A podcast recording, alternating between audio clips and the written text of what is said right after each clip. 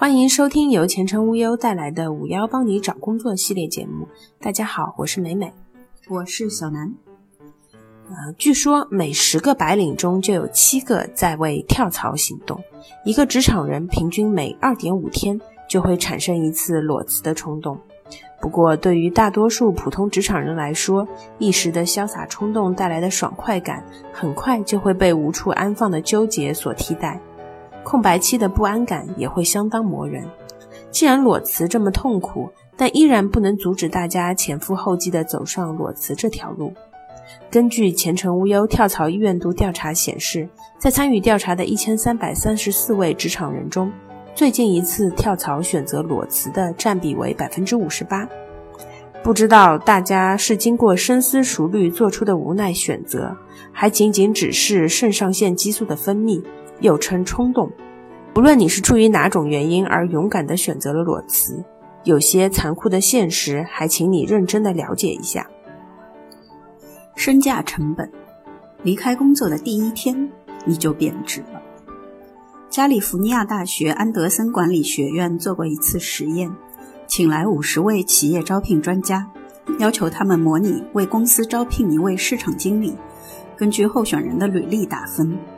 提供给招聘专家们的候选人履历几乎完全一致，唯一的区别是一半招聘官拿到的简历上候选人目前在职，而另一半招聘官看到的是候选人目前失业，上一份工作在一个月前结束。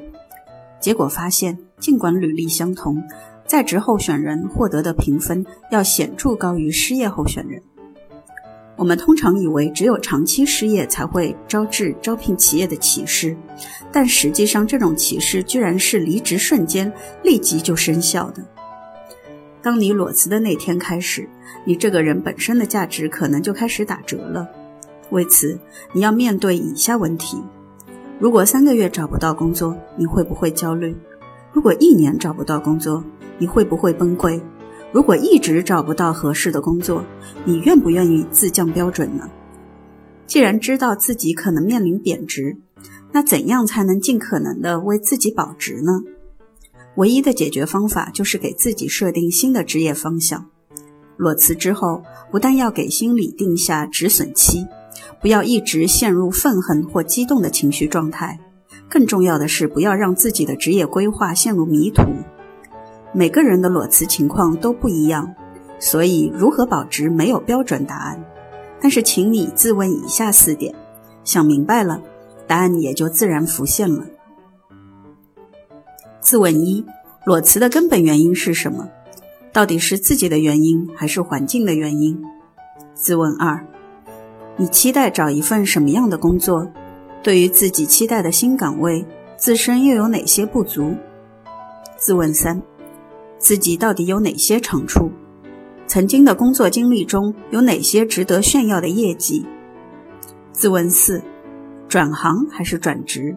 又或是彻底的告别过去的行业和职位，重新起航？物质成本：离开工作的第一天，你的荷包开始贬值。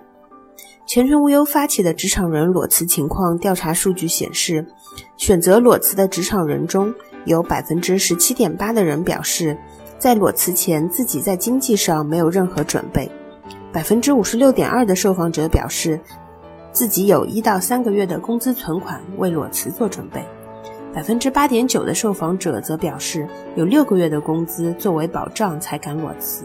大家在裸辞准备金这件事上心还是挺大的。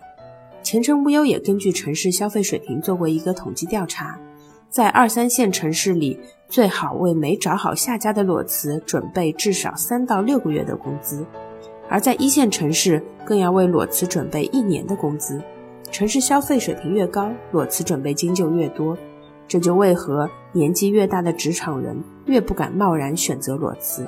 毕竟，中年职场人要负担的不仅仅是自己一个人的生活开销，可能背后还有一大家子的人在嗷嗷待哺。